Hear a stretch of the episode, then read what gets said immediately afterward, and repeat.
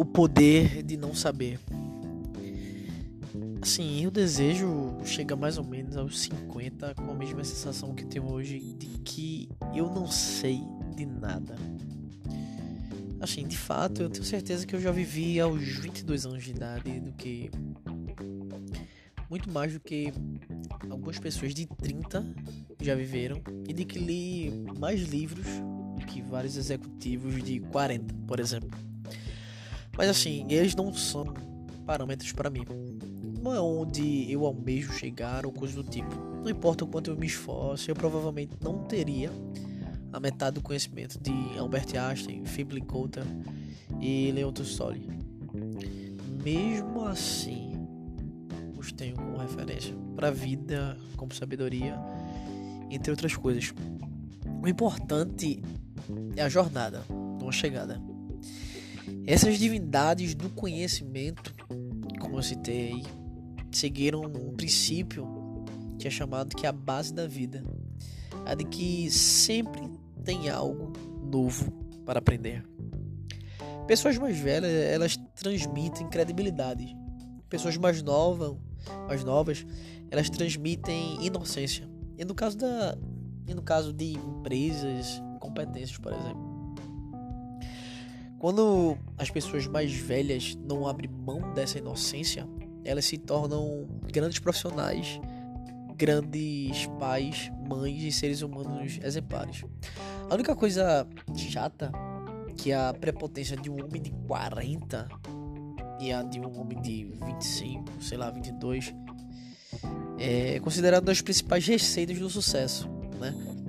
É preciso cercar-se de pessoas que lhe ensinem algo todos os dias. Pessoas melhores e mais experientes do que você, que nós. E que na maioria do, dos casos significa que elas serão mais velhas. Né? Isso não é uma regra. Pato, eu tenho vivido e tenho observado que você pode aprender tanto com um colega talentoso como um chefe experiente. Né?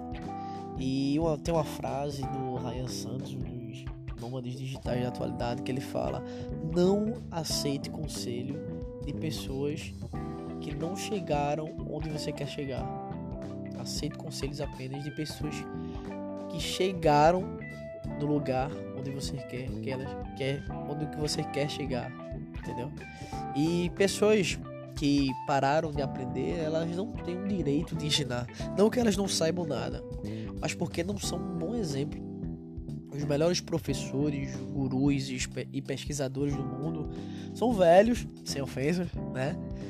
Mas não por causa da idade ou da experiência natural da vida, mas porque eles nunca pararam de absorver conhecimento, descobrir coisas novas e questionar alguns passos para eles. E quando você achar alguém assim, não saia de perto dele. E sede por conhecimento, ele costuma ser um traço né, da personalidade. Como uma criança curiosa que pergunta tudo e abre uma empresa chamada Microsoft. Mas que geralmente é impulsionado por um propósito. Passar em uma grande universidade, obter o diploma, conseguir um emprego, tornar-se um executivo. No entanto, muitas pessoas estariam satisfeitas, satisfeitas ao chegarem onde, onde quer que elas estejam, ou aqui, e quando isso ocorre, a maioria assume que já sabe o suficiente e que é hora de ensinar. E aí voltamos para a questão da personalidade. Ser um eterno aprendiz. Tem mais a ver com a sua visão do mundo, de mundo, do que um objetivo de vida. Pergunte para um pai ou uma mãe o que seus filhos lhe ensinaram. Independente da idade, as crianças estão sempre nos ensinando algo. Não existe hora de aprender ou de ensinar. É tudo uma coisa só. E o barato da vida é esse. Você pode tanto ensinar os 16 como aprender os 52.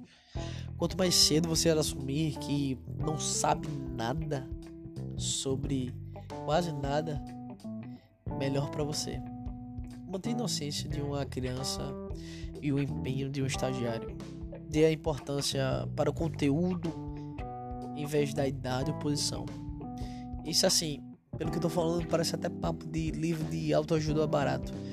Mas vem comigo e olhe para os maiores profissionais de sua área e as pessoas que lhe inspiram, exceto sua família. E tenho certeza que você verá que, embora fossem grandes, eles consideravam-se pequenos. Então, o poder de não saber e de ser um eterno aprendiz.